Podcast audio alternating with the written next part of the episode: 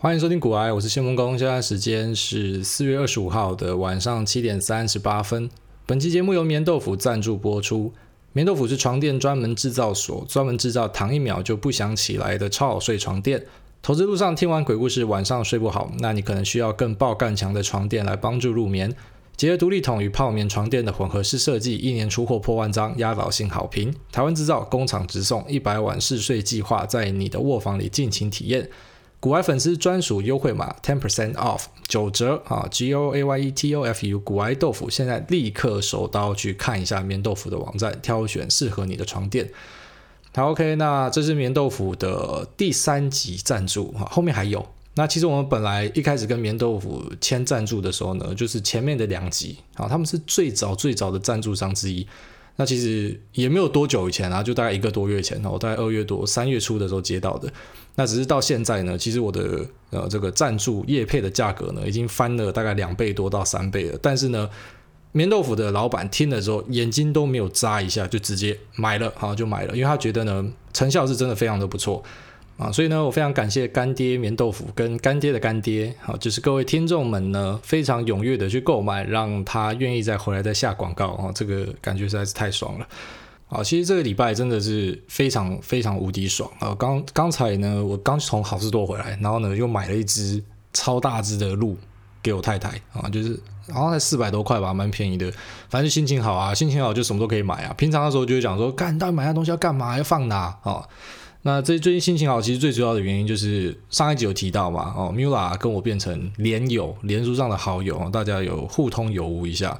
那呃前几天。瓜吉呢，在自己的直播上面提到了股癌，哦，而且竟然是各种吹捧。他说呢，我们迟早会把百灵果给干下去。干瓜吉不知道，其实我们早就已经把百灵果给干下去了，只是呢，百灵果后来又做回去了，但现在又在被我们干下去了。但是下个礼拜瓜吉上他们节目，估计我又会在这边干下去。反正就是这样嘛，你上我下，你上我下，那到底谁是第一？我觉得。不是特别重要啊，但是在瓜吉的眼里，他觉得古埃是第一，这个听起来特别爽哦。即便是场面话，听起来都非常的爽。好，那在这边还是帮百灵果广告一下啊，因为就像百灵果讲的，其实呢，当然他丢很多教徒过来，可是呢，我们古来确实也从外面拉很多本来没有在听 podcast 的听众进来。那下礼拜二呢，百灵果会访问呃瓜吉啊，那我觉得。一定是非常有趣，所以呢，欢迎大家时间到的时候呢去看一下，把股癌推下排行榜没关系啊，反正没差，有接到业配就好了哦。对我来说，有收入就好了啦，谁管你排行榜是第几？我如果排行榜第六，还是有人赞助我的话，我根本就没差啊，没差。好了，那我们就进入第一个话题吧。第一个话题，我想要谈的是狗狗肉哎狗狗肉对，因为狗狗肉呢，大家都知道，它一开始是拿补助嘛，所以呢。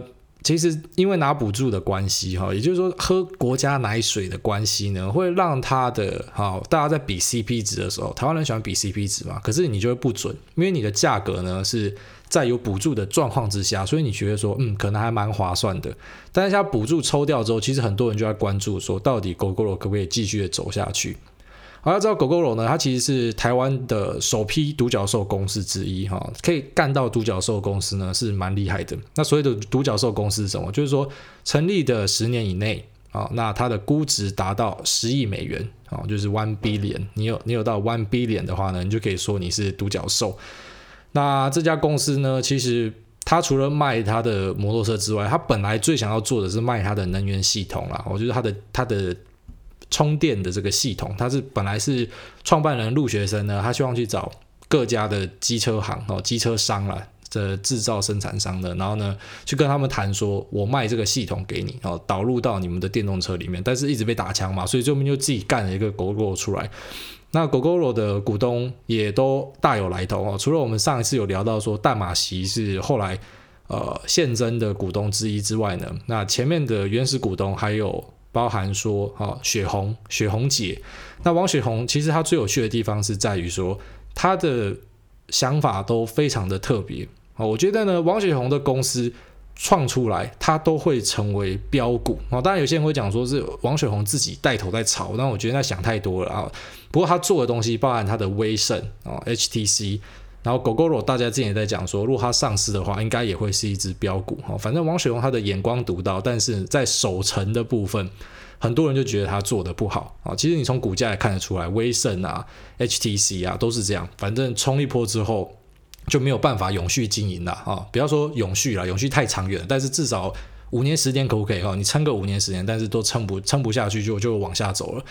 那 Gogoro 会不会也也步入一样的一样的结果呢？大家不知道，但王雪红只是其中一个股东啦。那还有另外一个大有来头的股东就是光头王啊，光头王尹衍梁。那尹衍梁呢，他也是蛮热衷于去投台湾的啊这种所谓的小型、中小型的公司。好，另外一个有名他投的公司呢，就是中裕新药啦，四一四七。那这家是做呃艾滋莫线药的啊。那所以呢，我觉得尹衍梁也是眼光独到啊。那其实压这种新创公司，就是他可能丢时间，但是只要一间给他压到，就就发大财啊。啊，怎么说发大财呢？就拿 Gogoro 的创立历史来讲哦，他在二零一一年的时候是陆学生跟 Matt Taylor 两个人所创立。那陆学生以前是在宏达电 HTC 上班呐。那创立的时候呢，Gogoro 就从尹衍梁跟王雪红这边哦拿到了五千万美元的种子基金。那之后后来就是 B 轮嘛，然后再往下一轮呢，有拿到 Panasonic 跟国发基金，所以呢，再继续往下，当然就是有很多这种啊国际上的大有来头的集团跟公司呢，啊，包含说新加坡的投资公司淡马锡，然后还有那个美国前副总统高尔的啊那个 Generation Investment Management，好，法国的 Engie 集团，日本的。住友商事集团哈，全部都有跑来当 Gogoro 的股东啦。那到最近呢，二零一九年的时候，Gogoro 目前估值是十亿美金嘛，所以你就想最初投进去的尹衍梁跟王雪红哈，假设他们现在要 cash out 的话，他们赚了多少钱呢？不过其实他们不会啦，一般来说这种他们都会继续啊保留他们的持股啦。那到后来看怎么样再说啦。他们不像我们一般人，你知道，就是哎有赚了就快闪，有赚了就快闪。好，那狗狗这次出的问题啊，其实我觉得是一个公关的危机，它其实是一个公关的状况啊。那我认为它没有那么严重，但是狗狗把它搞得很严重啊。因为狗狗自从没有拿到政府的补助之后呢，它的电动车的销量一直往下跑嘛。那往下跑就算了，就是怎么讲，屋漏偏逢连夜雨。现在又因为这个电池的资费问题哈，和大家吵了起来。那些电池资费资费的问题呢，这个。陆学生他有他的看法，我创办人有他的看法。他说，在台湾呢，我一个月才跟大家收二九九元，我就要被骂哦。可是呢，你付 Spotify 听歌，你也付了两百多，Gogoro 可以骑车跟换电呢。好，他是觉得不公平的。但是陆学生是忘记别人有先跟他付钱买一台车，然后才跟他租电啊，所以跟 Spotify 还是有根本上的差别。因为 Spotify 你不会付钱先去买一个伺服器嘛，买一个。我要存我的歌的伺服器，然后之后呢，我每个月再付一个月租费去养它，所以是不一样啦。但是呢狗狗的用户其实也不能讲说啊，因为我付钱买一台车，为什么还要付你月租费？因为其实规定本来就写在前面。那现在出的问题呢，就是狗狗有一个八九九的方案，那这个方案它是叫做吃到饱，但实际上它不是吃到饱。哦，那如果我帮他改名的话，我会帮他改成吃很饱，因为它不是真的让你可以就是想骑多少就骑多少。他最近就是在抓说，很多人拿去送外送，然后那送外送呢，他要强迫他们改成是商用方案。那其实本来他们的态度超级的强硬，就是说，你只要给我抓到你是商业用途，你骑一公里，我也要去抓你哦，我也要去抓你。那为什么狗狗会这么生气呢？其实他后来列的一个表列出来之后，我会讲说他是公关危机的原因，是因为我觉得这根本很好笑啊！你因为这样子，然后搞到现在很多人要去黑你嘛，就是何必呢？因为他他的那个表放出来，就是说九十九点三 percent 的人啊，都是在他们的规矩的范围之内，平均用量呢是大概三百五十公里一个月。那有零点七的人啊，用黑色标出来，极少数零点七 percent 超高里程的商业用户，他们去排挤一般用户的权益，这个就第一个问题啊，他让。用这你是讲是想挑起用户之间的对干嘛，还是怎么样？就是你为什么要这样子写呢？然后说平均三千五百公里一个月，最高的有骑到七千两百公里。干，其实我看到最高骑到七千两百公里的时候，直接笑出来。七千两百公里是你从台湾假设搭一个高速公路哈，你可以骑到土耳其去，或者是你往东的话，你可以骑到阿拉斯加，真的哦，可以真的骑到阿拉斯加去。然后平均三千五百公里，这个对啦，它一定是。拿来做哈所谓的盈利用途才有可能啊，一般人真的不太可能骑到这么高的里程数。但是其实老实讲，这个就占一百 percent 里面的零点七 percent 呢。好，那 Google 因为这样子呢，好出现了公关危机大家开始骂。那我其实觉得这个事情非常好解决。好，其实这种所谓的商业用途啊，好，商业用途的摩托车呢。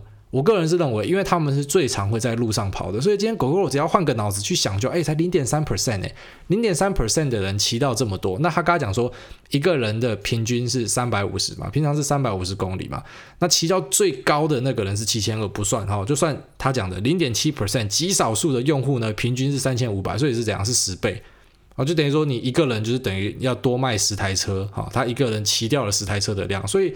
以 Gogoro 的总销售量来说，我觉得这个占的比例很小哦，非常的小，所以因为这样子要跟大家吵架太不值得了。他其实换个脑袋想就好了，说好，你们这些很喜欢在路上骑的，是不是？我要嘛，第一个就是比较小气一点啦，比较小气一点就是，好，你八九九的上限是多少？你骑超过之后呢，那我可能就按比例跟你收费啊，你骑越多越便宜啊，但是呢，你只要超过之后，我是要额外跟你收费的。我相信。根本就不会这几天哈吵成这样，在各个论坛大家正反面在那边互相攻击，你这样提就没有人要攻击了。那或是甚至是第二个是我的话哦，是我当入学生的话，我会这样做，就是呢，你们出去骑的，我干脆送给你，我直接放一个超大的新闻说，从现在开始啊，那种用量前十名的，我送你，你的你要骑多少我送你，但是呢。你的摩托车是特别改造版本的啊，上面放什么 Gogoro logo 还是怎么样的，就像是一个 Gogoro 的宣传车一样。然后呢，最后面我还会派一个影片团队去跟拍，说你看他每天骑这么多啊，用量这么庞大，但是这台车多勇健多耐操，干就解决了嘛。好，所以就是一时间脑袋转不过来，然后还要拉 Spotify 进来救援，结果现在就搞得很难看。那目前呢，他们也。哦，改变他们的说法了，就是从本来非常严格讲说，你超过一公里，我就是去抓你啦。那改成说，商业用途连续两个月超过一千公里、一千六百公里才算违约。好，那这边又会发现一个问题，就是到底要怎么样去举证？好，到底要怎么样才算是商业用途连续两个月超过一千六？那我可不可以骑一千五，然后一百是商业用途？啊，这个举证的部分责任应该就会在于是瑞能，就是 Gogoro 这边要去举证。好，如果说后来搞到消保官要出来，那大家要吵的话，就变他们自己去举证，但是又非常困难啊，这要怎么去举证？好，所以其实我觉得这个就是公关危机啊，因为有人在问我这个问题，那我觉得这就是公关危机，因为解决的方法太多了，但是他们选了一个。我认为是最不智的办法哈，就是跟客户吵架，这是最不智的。特别是在现在呢，哈，其他的国内的油车的车商呢，他们开始慢慢的醒过来，哦，像中华马上看到你这样就很高兴嘛，就推一个方案出来讲说，我的是可以随便骑哦，你要商用你也可以随便骑，马上出一个方案来跟你对干嘛，就是准备去接收你的用户。那你的销售量呢，也因为没有补助之后持续的下降，所以在这时候这样做，哈，真的是非常的不智。如果今天有一个平行时空哈，就是是我我是陆学生的话，我觉得把那个骑到七千两百公里那个奇葩找出来，然后后面那三名也找出来，然后组一个金骑士超人，就是干到底他们怎么骑的。大家去探究他们的故事，有没有？然后网站要做一个那种互动式的网站，让你知道金骑士超人的一天是怎么是怎么运作的。干那个七千两百公里的，如果你不是真的骑到土耳其，你不是真的骑到阿拉斯加去的话，你是怎样？你是把它骑回家，然后借一个履带，然后在家里拉发电机发电，是不是？就是你这殊难想象，到底怎么样会骑到七千两百公里？那如果说把这些人组在一起，弄一个故事，做一个宣传啊，那其实对公司来讲，他骑的不过就是其他用户的十倍而已嘛。那到底排挤到多少人的权益？根本就小事啊，这就是一个小事，但是没有处理好。你看，现在大家在心里面就觉得说，干的话狗狗就是小气鬼哈，爱计较，然后呢会跟用户这样子打对台，那不是很难看吗？啊，所以我的看法是这样啦。OK，那我们就下个话题啊，下个话题呢也是我觉得就是可以靠智商压制的，就是你换个换个角度想就解决的问题啦。哈，那这个问题呢，就是有人跟我提到讲说，张安乐跑去。中山大学里面演讲哦，那张安乐就是白狼啊，就是统促党的暴力分子的头了哈。那其实他这个人，我当然不喜欢他哦。我觉得统促党就是他妈的台湾乱源。为什么到现在统促党还没有被抄掉？这个我真的是觉得很很夸张的一件事情。但是呢，其实找张安乐去中山大学，我们就讲白一点，中山大学不是什么垃圾学店哦，它不是什么野鸡大学啦。那大家要对中山大学的学生有一点信心，好吗？我们的教育系系统教出来的学生，他们已经不是国中生了，他们不是国小生那种一点思辨能力都没有，他们是大学生了，他们已经开始在形成他们的价值观了。那到底张安乐去中山大学演讲，为什么校长要出来道歉？哦，这个其实我也是想不通，我也是想不通，我不知道为什么你要出来道歉。那其实也有学生出来讲说，邀请张安乐去的那个教授，其实他的。呃角度是比较偏啊、所谓的这种独派的这一边去的。那我觉得其实不管他的角度是哪里，你把张安乐这个充满争议的分子，然后他不是现在是现行犯啊，如果是现行犯，当然他是绝对不可能走进校园里面去演讲嘛。他是有前科的人啊、那他其实用比较客观的角度来讲哦，他旗下的头盔厂还是世界前几大的头盔厂、哦，那他也是我们讲的帮派分子的头啊、哦，他是一个反面的教材。那找这样的人去学校里面跟大家聊聊，其实在我的角度来看，我是持正向观点的。好，我是持正向观点的。那一样啊，平行时空哈，我们现在每次讲话都要讲平行时空。如果是我，我会怎么做？找他去学校不够啊，我会找一个在光谱跟他完全在对立面的。那我其实大家都已经知道我我的政治立场了，我政治立场其实很明确，就是我非常讨厌极毒或极统的啦，两边我都干他妈的超讨厌的啦，因为两边的疯狗都很多，反正人只要走到极端去，你就要出问题了啊。当你发现你的脸书粉丝团，好，你自己的账号呢？你怎么贴都是同一个阵营的东西的时候呢？我觉得很多时候你就要去想想，是不是哪里好，你哪里想错了。不可能这么大的一个政党，这么大的一个团体，然后找不到什么老鼠屎啊？但为什么你不愿意讲啊？为什么你不愿意去看？那就代表你你已经有偏见了啊！你已经形成偏见了。所以找张安乐来呢，他可能就代表这个极统的阵营。那我再找一个极独这边的阵营。我现在心里中、心目中想到第一个就是焦糖哥哥，因为我觉得焦糖跟张安乐就是站在光谱的两侧的人啊，就是刚好一个是最左边，一个是最右边这样子。然后呢，他们就来啊，中山大学开始辩论啊，最好就吵起来最好。然后呢，我就准备几个问题，看你们要怎么回答，让学生看看嘛。好，让学生看看这种最台派的跟那种最中派的到底变起来是怎么样子嘛？我觉得这才是对学生才是学习啊。好，如果说你你教育学生都只是要填鸭式的告诉他你该怎么想哦，你要怎么想，什么样才叫爱台湾？那只有我的方式是爱台湾，你的方式就是哦害台湾，你的方式就是中共同路人，这个是好的吗？哦，这绝对不是好的。那其实我自己。呃，今天有收到一个私讯啊，就是有一位去看了我在百灵果的访问之后呢，然后之后他就出来讲说，啊、呃，像你这样的精英，他已经讲我是精英了啊，他说，但是呢，你却不爱你的国家，因为我前面一开始第一段的时候有提到讲说，就是百灵果他问我，我忘记讲什么，反正我有提到说我留在台湾干嘛，我意思讲说，到底为什么你要对于一个土地有那种盲信，就是我我一定要挺这个土地，如果这个土地不爱你的话，你留下来干嘛？好，如果这个土地呢，你就是。你在这边生活得很辛苦，你买不起房子的话呢？我觉得，好，你不要有那种盲信，你已经为这个土地贡献过了。像我贡献过了，哈，我缴的是中华民国的税，我兵当的是中华民国的特战兵啊。那我捐钱的，哦，也是捐中华民国的慈善机构。那我出国呢，全部都搭华航，即便华航他妈冲康我不知道他妈几百次，但是呢，我搭华航搭到的里程有好几十万，所以。啊，这位跑来呛我的，他就是讲说，哈，你你这样子，那你为什么不不滚去武汉？为什么不滚回意大利？我想说，我我就随便拿一个，我就拿里程啊，我我贡献给华航的钱，你贡献了多少啊？那我捐的钱，你捐了多少啊？你捐多少啊？这样不大家呛这个，我不想跟你呛这个啊，只是想说，你知道现在台湾很多人就是这样，他喜欢用他自己脑中的定见，然后去洗别人啊，所以到最后这种人在社会上的存在的价值就只剩下一个，就是。他就是思想审查员，他就去审查别人啊。可是你怎么知道你做的比我多？你搞不好连兵都没有当哦。然后呢，你整天就在讲说要怎么样，要怎么样。那到底是谁做的比较多？哦，是每个人做的东西都要列出来吗？我觉得不对了啊。所以其实很多时候要停下来思考啦，不要让自己活在极端的世界里面啊。所以针对这个中山大学的看法呢，我觉得就这样啦。反正。你要相信学生是有思辨能力的啊！你要相信这些学生在我们的教育系统之下呢，他们是有是非判断的能力的啊！那你就当然就可以找一些实验性的东西进来啊，焦糖哥哥啊，啊这个同属党的张安乐啊，哈，你就找他进来，就问他说，为什么你整天要打人嘛？啊，你到底整天搞暴力是怎样？就直接问嘛，是我就直接问啊！我觉得教授这样做其实是一个好事，好，其实是一个好事，大家不要想太多。而且那个来质疑我的那一位最好笑的一点是啊，他他没有把它听完，因为呢最后面我是有讲到说啊，台湾跟意大利选，我会选台湾啊，但是其实即便我今天不选台湾，又他妈干你屌事啊，到底是干你屌事？那这个东西其实好笑的一点是，是那个凯里去纠正他的，反正这位仁兄还要跑去私讯啊，凯里说这个来宾让他很失望，然后凯里就问他说，你有你有把它听完吗？他最后面是讲他选台湾呢。好，然后那个人讲说，哦，没有啦，因为我听到哭出来，哈，很难过，难过到哭出来。然后呢，我哭完之后，我我没有听完，哈，我走心了，我现在把把它听完。你看嘛，就断章取义嘛。所以我跟你讲，其实很多那种走到偏锋的人，真的很像笑话哈，真的很像笑话。那这位这位朋友呢，他应该就是同一位了哈，就是那一位上一集我们提到说跑来我评价，你看骂这样骂还不够，还要跑来我评价洗我。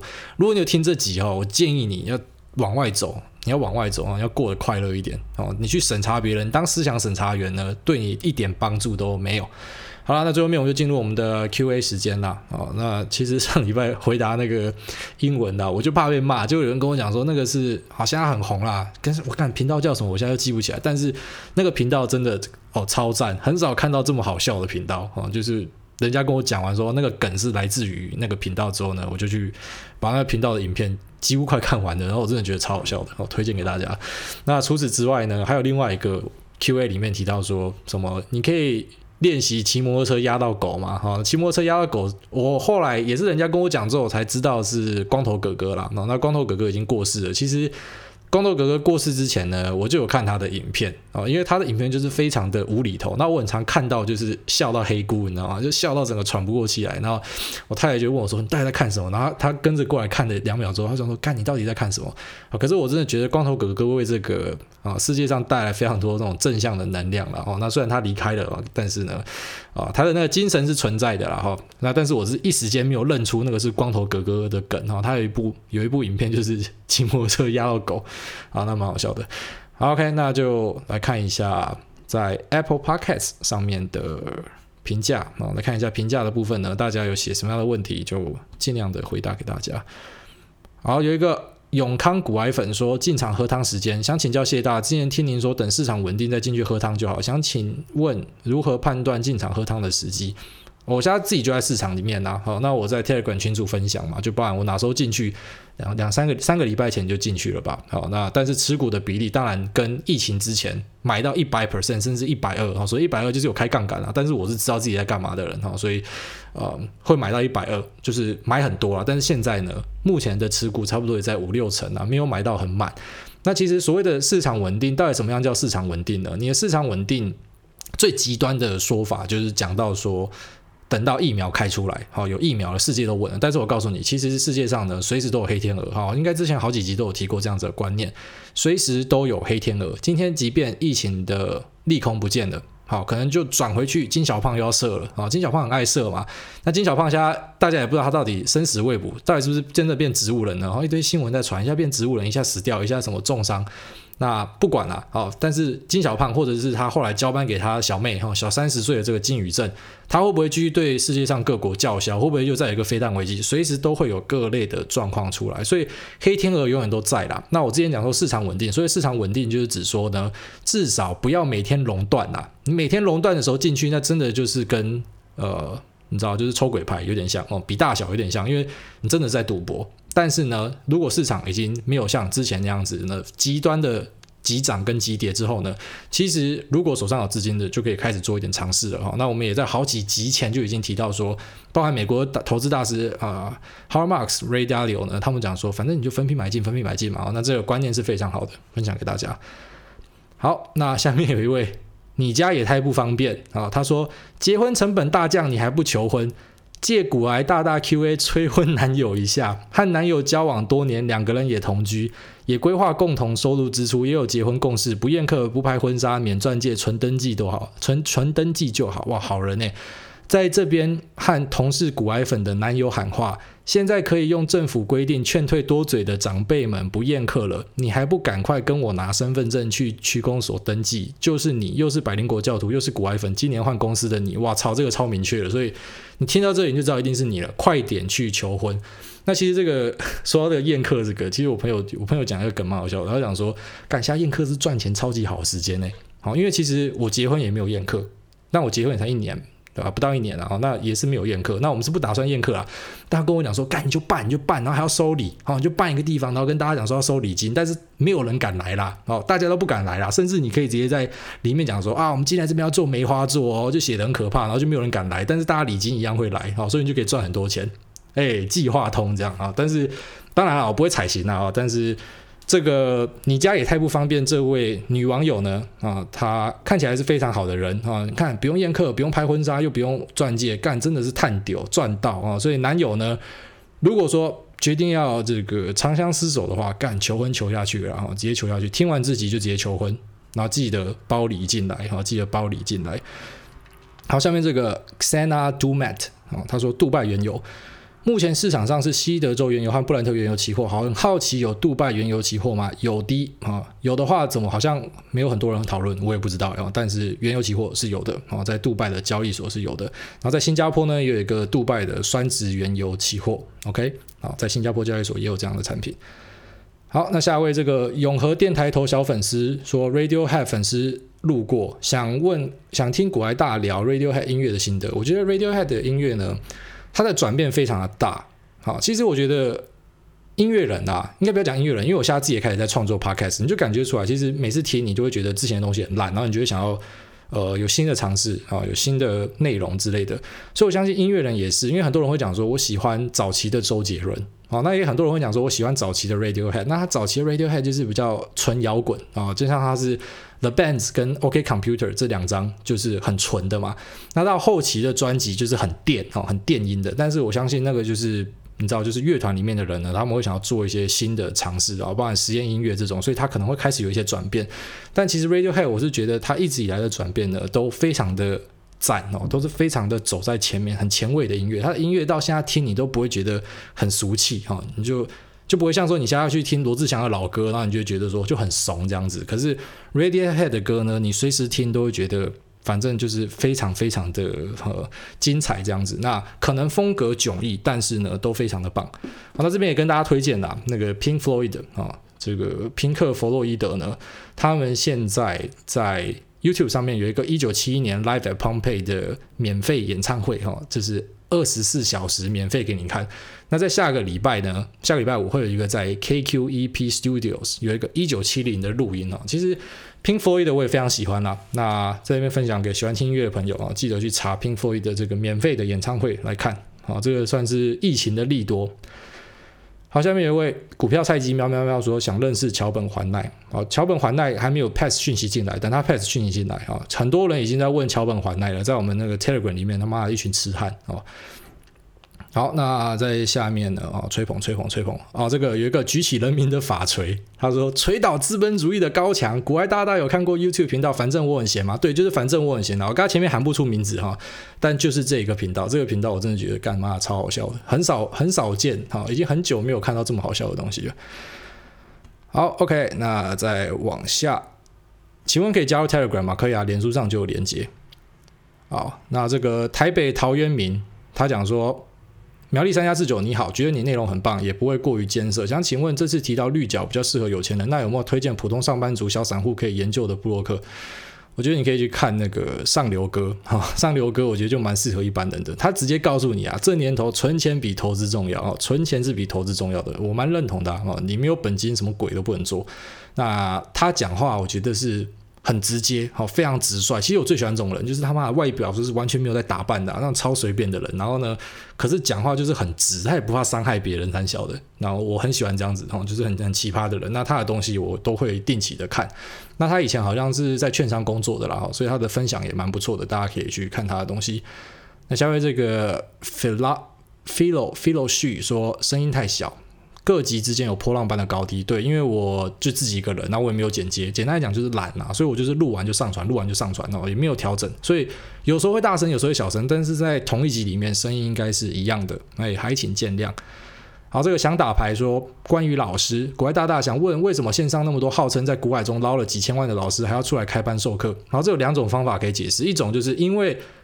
在市场里面，随时都还是有机会翻船啊！真的是这样，你只要压一个大的，你随时都有机会啊！中年破产都还是有机会的，所以风险控管真的是一个人生的课题啊！一辈子都要去学好这个课题。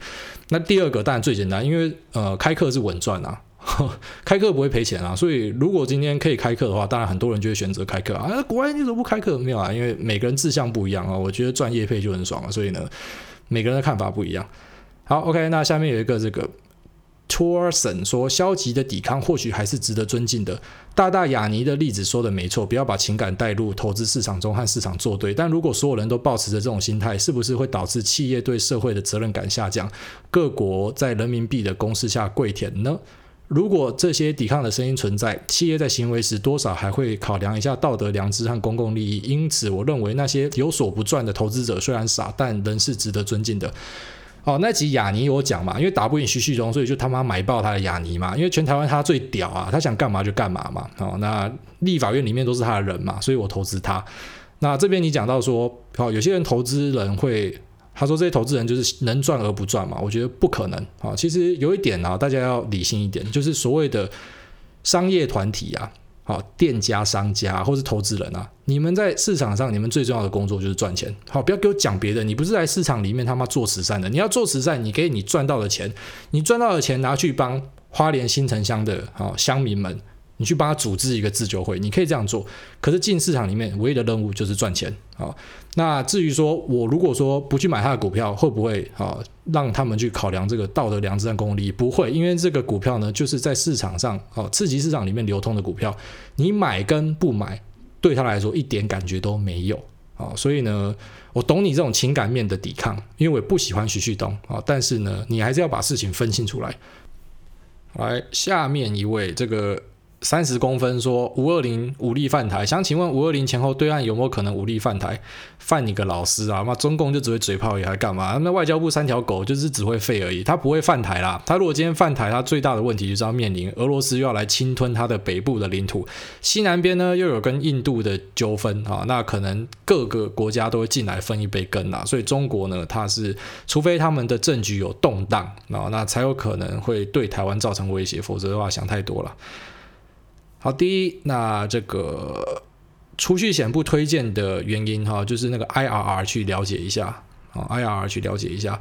那下面有一个 U Yun Li 说，让我省学费的优质频道，推推推。入市场后，在 eToro 的 CFD 杠杆摔了一大跤，投资这条路需要战胜贪婪的人性，汲取教训。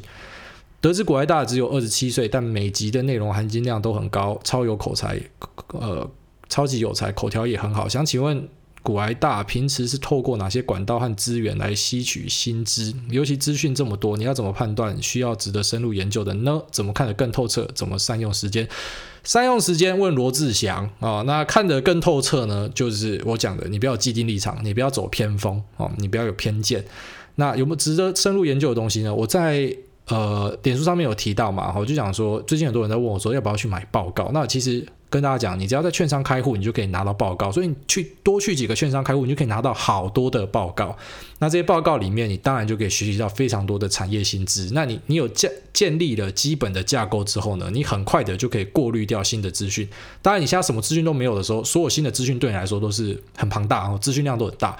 可是，比方说你已经知道这个产业在干嘛了，那接下来新的资讯，你很快的就可以去过滤说，哎，这个跟你之前的东西是不是哪里不一样，哪里是不是有问题，那哪里是不是值得学习的，然后马上就可以过滤的出来的。